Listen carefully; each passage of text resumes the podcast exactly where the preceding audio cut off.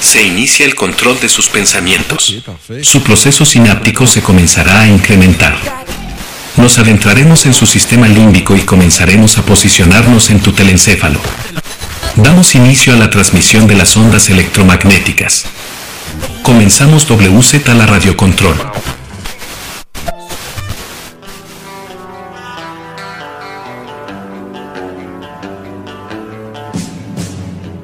Muy buen día, iniciamos transmisión.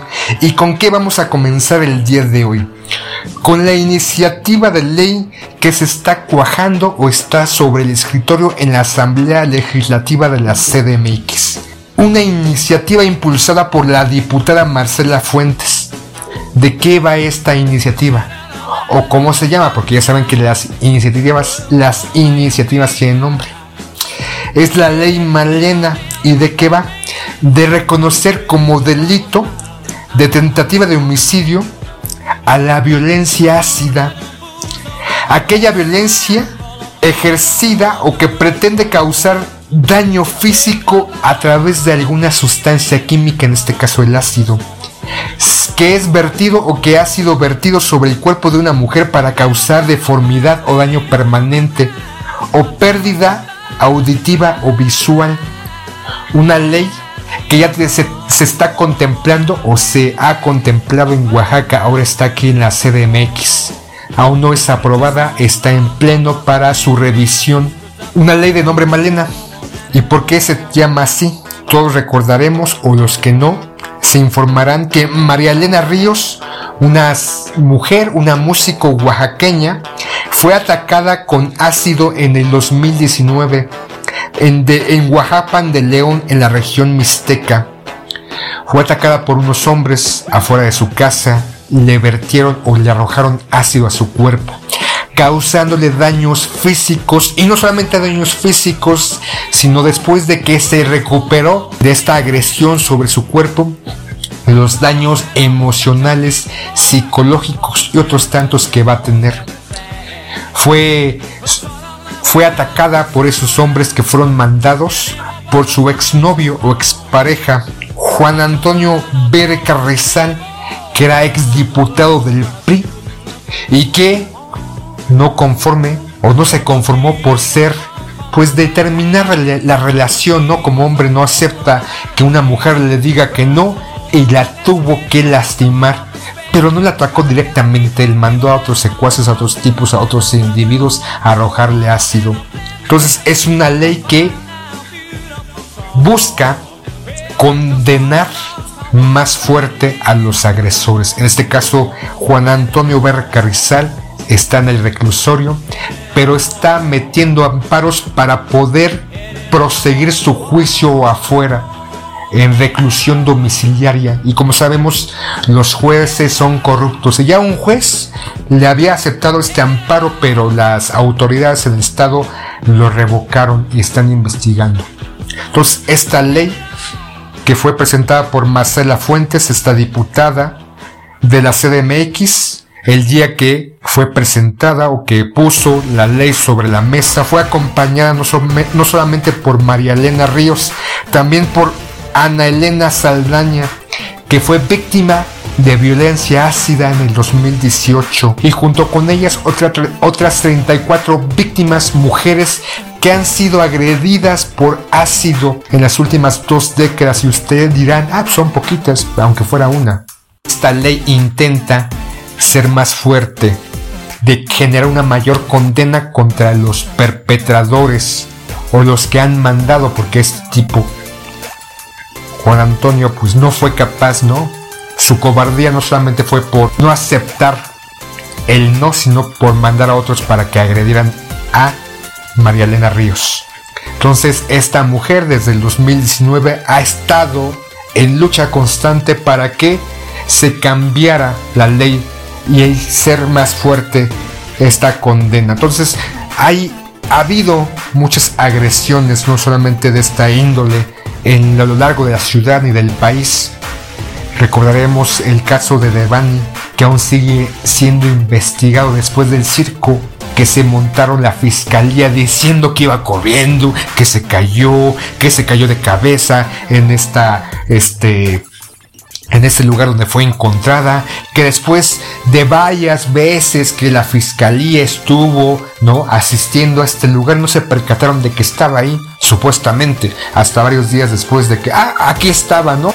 Primero los resultados fue que se intentó suicidar, que estaba borracha casi casi, y ya después vieron que no fue así. Entonces el circo mediático de esta fiscalía, el círculo que se montaron, siguen, siguen investigación. Otras mujeres, ¿no? En el caso de esta cantante de 21 años que fue asesinada por su esposo en este restaurante donde el tipo se le botó la cuica, sacó su arma y le disparó en repetidas ocasiones causándole la muerte. Fue detenido en el acto, ¿no? Fue llevado al reclusorio, pero Angelito se murió. Ya no siguió su juicio. Entonces, tantas mujeres que han sido atacadas, tantas, tantos feminicidios que se han suscitado no solamente en la Ciudad de México. Entonces, esta es una de estas leyes que intentan ser más duras sobre estos perpetradores. Pero, pero, siempre hay un pero.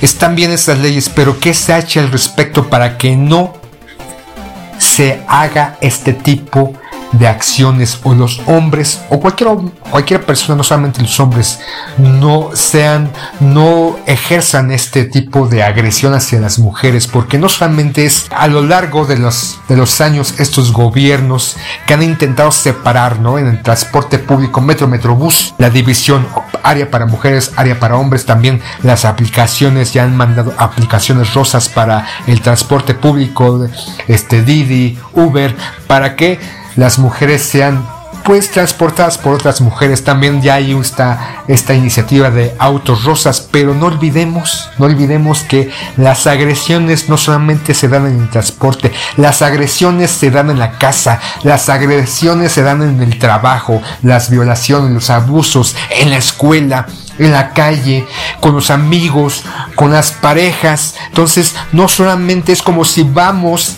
al IMSS, ¿no? A este bendito y hermoso IMSS por cáncer y nos dan un paracetamol. ¿Qué, nos, ¿Qué carajos nos va a dar este paracetamol? Porque como les encanta recetar paracetamol, parecen que tienen una concesión vitalicia con aquellos que les surten esos productos que para todo tienes glaucoma, paracetamol.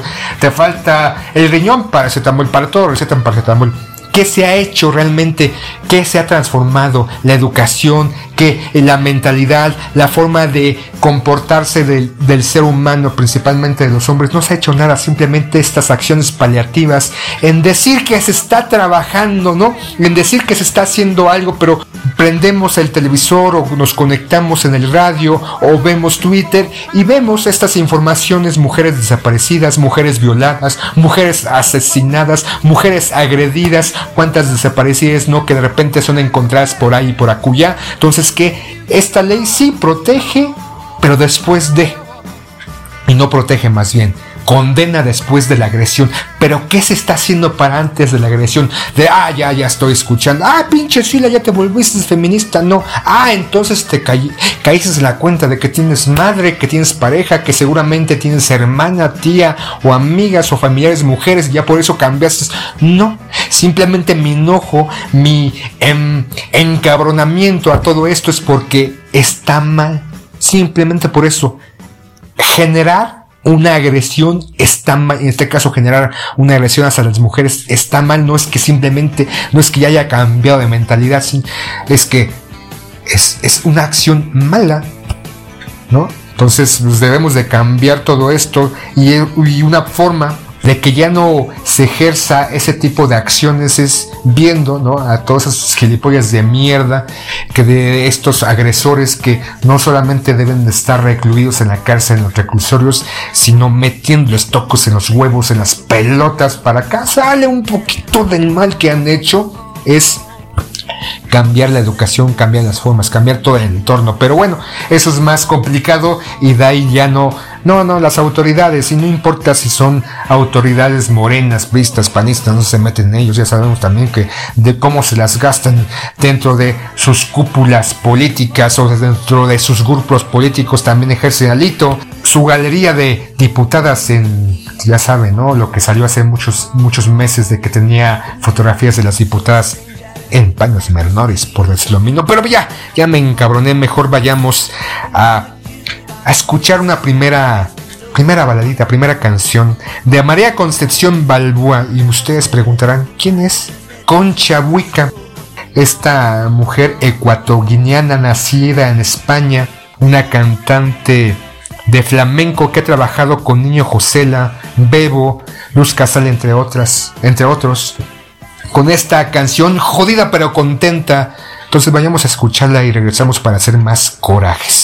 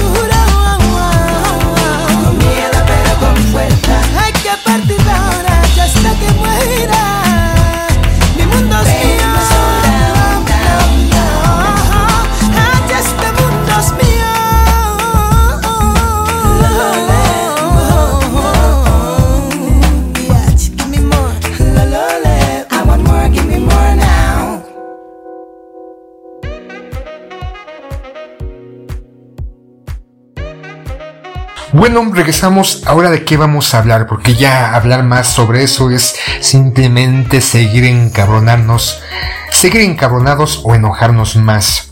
Ahora vamos a hablar de Viviana N. Y se preguntarán, ¿quién carajos es Viviana N? Vamos a hablar del metro y vamos a hablar de Viviana N, que es la señora que dejó caer unas aspas de lavadora a las vías que hace unos días fue desvinculada al proceso por ataques a las vías de comunicación. ¿Qué quiere decir? Una señora que iba en el metro dejó caer las aspas, según ella había ido a comprar o a cambiar las aspas de su lavadora y pues como muchos hacemos para, transportar, para transportarnos, tomamos el metro, entonces le cayeron las aspas. Ella fue a avisar a las autoridades del metro que se le había caído esta, este objeto.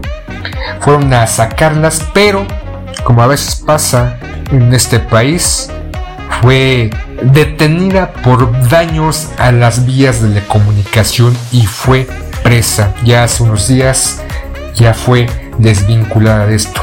Esto me recuerda a una anécdota que me ocurrió hace aproximadamente 10 años.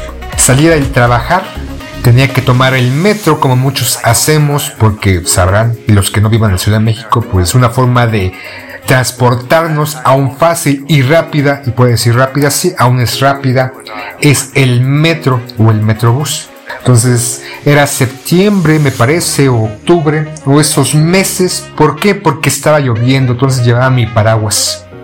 Un paraguas de esos baratitos que compras en la calle en ese entonces de 20 pesos, ya de, de uso. Entonces tenía una peculiaridad o particularidad la parte del mango del paraguas se desprendía o se salía del resto del cuerpo. Entonces estaba en la estación del metro centro médico, aproximadamente a la mitad del andén, esperando que llegara el metro. Entonces estaba lidiando con mi paraguas porque había llovido un poco, entonces intentaba cerrarlo, esta cuerda que se pega ya no se podía pegar por el uso, entonces ahí estaba, este, se trababa un poco, entonces tenía una fuerte lucha con mi paraguas y de repente, como ya se había dicho, el mango se desprendía, el mango del paraguas, ¡pac! voló, voló aproximadamente a 8 metros de mí, cayó sobre el piso, se desplazó, rebasó esta línea amarilla que no puedes rebasar y cayó a las vías. Pues me hice güey, entonces dije, ah, no mames, ¿qué ha pasado aquí? No pasó nada en ese momento y de repente llega o va llegando el metro al andén, pasan los primeros vagones, no pasa nada, yo, bueno, no pasó nada y de repente, ¡pac! una descarga, una descarga eléctrica, una, una fumarola, este, luz y tronido. Y yo en la madre ya me cargué el metro, me lo van a cobrar como si fuera nuevo, pero no siguió su, su andanza, su andar el metro, llegó completamente, se abrieron las puertas, algunos se dieron cuenta, otros no, yo me hice pendejo y abordé el metro, pues ya estaba cansado, harto de mi trabajo, de estar aproximadamente 9-10 horas sentado en un escritorio frente a una pantalla, entonces ya quería llegar a mi casa para ponerme frente a otra pantalla y ver otra película o una serie. Entonces, los accidentes pasan, o a algunos somos bastante estúpidos o pendejos y pasan ciertas cosas. Entonces, esta mujer, no quiero decir que sea eso, simplemente tuvo un pequeño accidente, pero las autoridades, pues hay que buscar culpables, ¿no? Como ya saben, la Fiscalía de la CDMX el viernes pasado, de la semana pasada, informó de la detención de Carlos N., el conductor, como responsable por el choque de la línea 3, donde murió Kieretzin. Hubo otras víctimas, pero solamente una víctima falta, una muerte.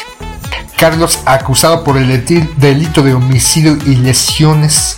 Como parte de su imprudencia, el conductor por exceder la velocidad permitida y no frenar, obviamente para disminuir esa velocidad, también la fiscalía dijo que parte de todo este percance, que no es por su mala administración, ni, mucho menos por su poca inversión al metro, sino que parte de ese percance, como así lo mencionan, fue que el corte intencional de cable, que era parte del cableado eléctrico de la señalización y el piloto automático o el pilotaje automático y se une a, una, a estos eventos ¿no? que se han suscitado en los últimos años en la CDMX. Curiosamente, ¿no? y digo curiosamente, este gobierno de Claudita, de Claudia, ha sido envuelto no, no solamente con el derrumbe del tramo de la línea 12, también el, incendio al control del,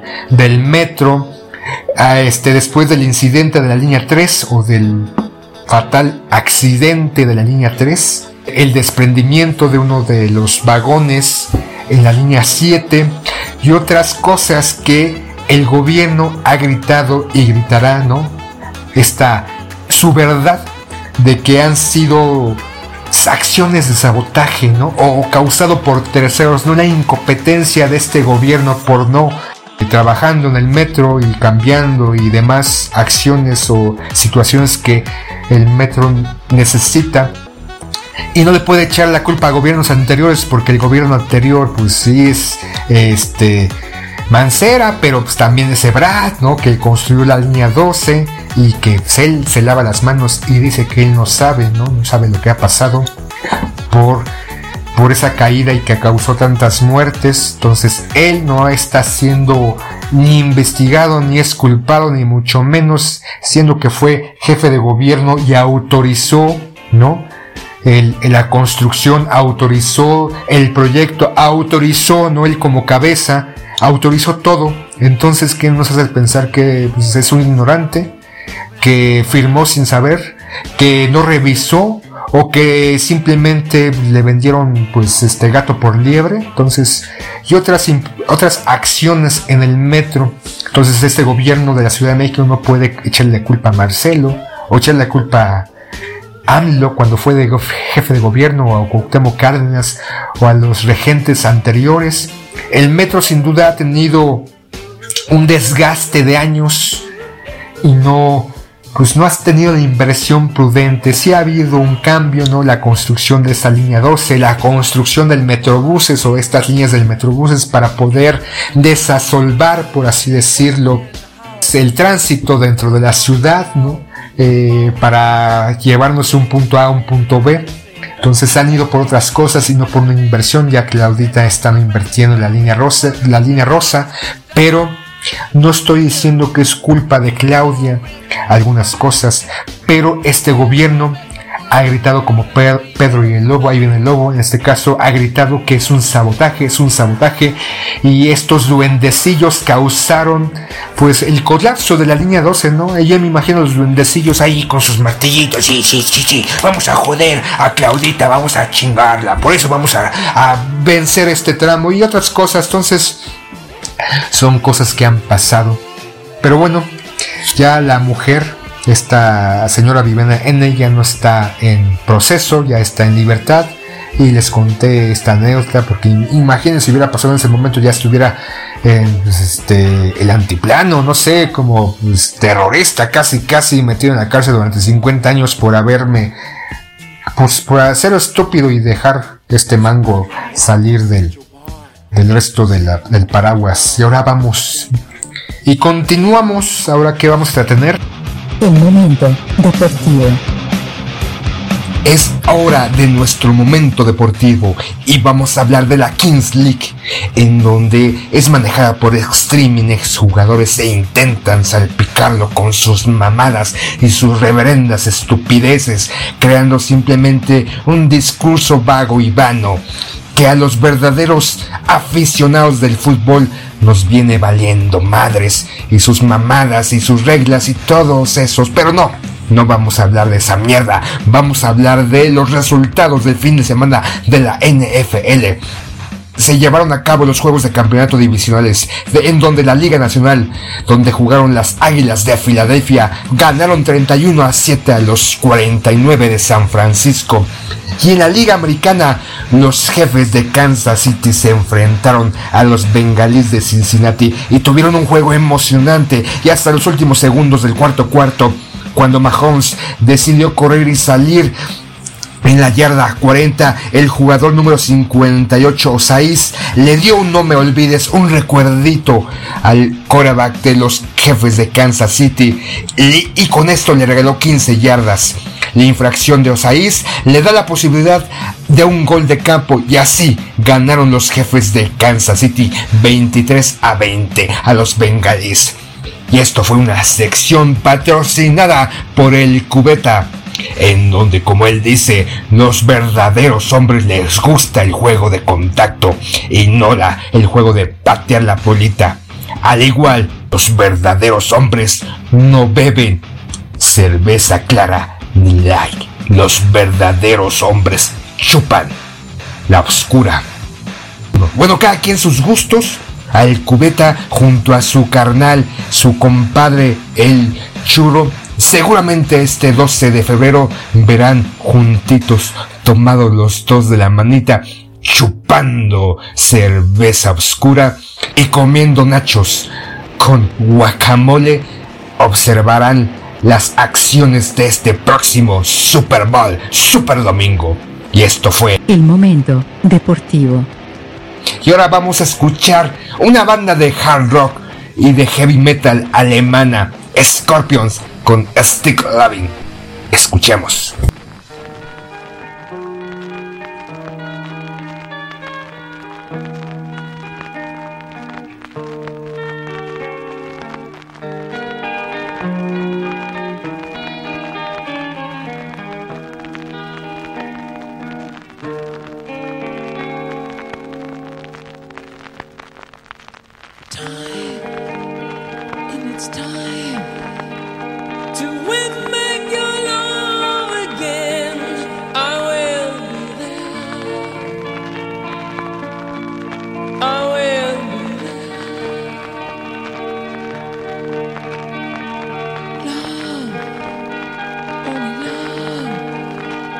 can breathe.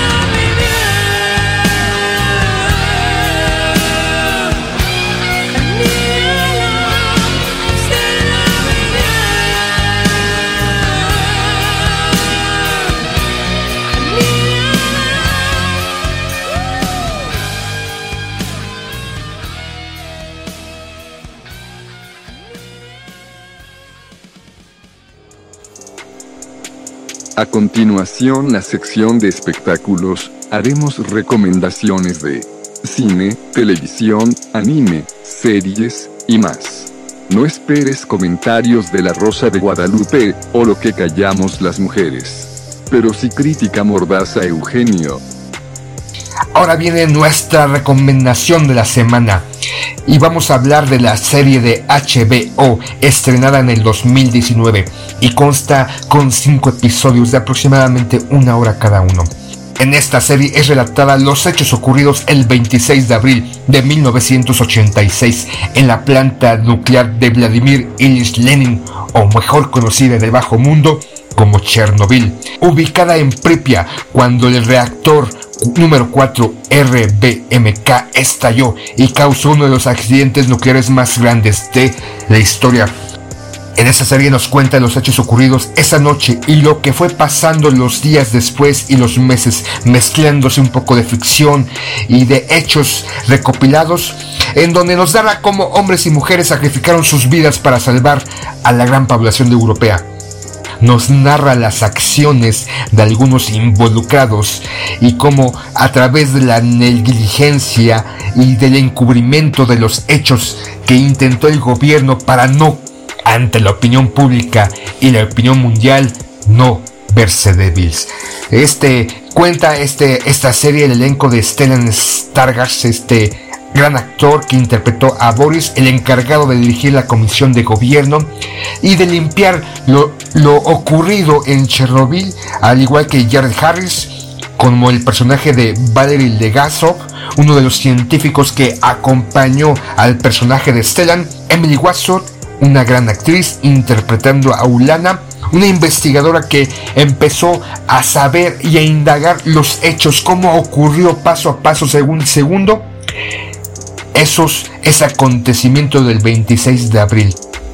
Al igual que eso me, me genera también para hablar de otra pequeña recomendación, en este caso una película, una película de Corea del Sur, Pandora del 2016, con ciertas similitudes con los hechos ocurridos en Chernobyl, una película donde se manifiesta la manipulación del Estado, al igual que muchas veces ocasionan, y como a raíz de un terremoto, y la mala administración de la planta desencadena una espiral de caos causando la explosión y un desastre nuclear. Y como el personaje eh, principal que estaba ya harto de trabajar en la planta nuclear donde había muerto pues, anteriormente su padre y uno de sus hermanos, dejándolo él como cabeza de la familia junto a su madre, su este, nuera, el hijo de su hermano y una novia y cómo y narra cómo estos hechos que fueron desencadenando acciones y necesidades de tomar decisiones y sacrificios para que en Corea del Sur no causara un mayor desastre. Entonces, estas son las recomendaciones de la semana. Y con esto llegamos al final de la emisión, no sin antes agradecerle su amable escucha. Y yo sé, yo sé que están pensando en el poeta y lo extrañan. Y por eso vamos a recomendar su nuevo podcast, su nuevo programa de podcast del poeta, En Busca del Poeta, que saldrá el día de mañana. Más bien, Se Busca Poeta con el Poeta, su nuevo podcast que sale el día de mañana, en donde escucharlo cómo aborda distintos temas de actualidad. Recuerden, se busca poeta con el poeta para todos aquellos que ya lo extrañan, ya, ya lo quieren escuchar.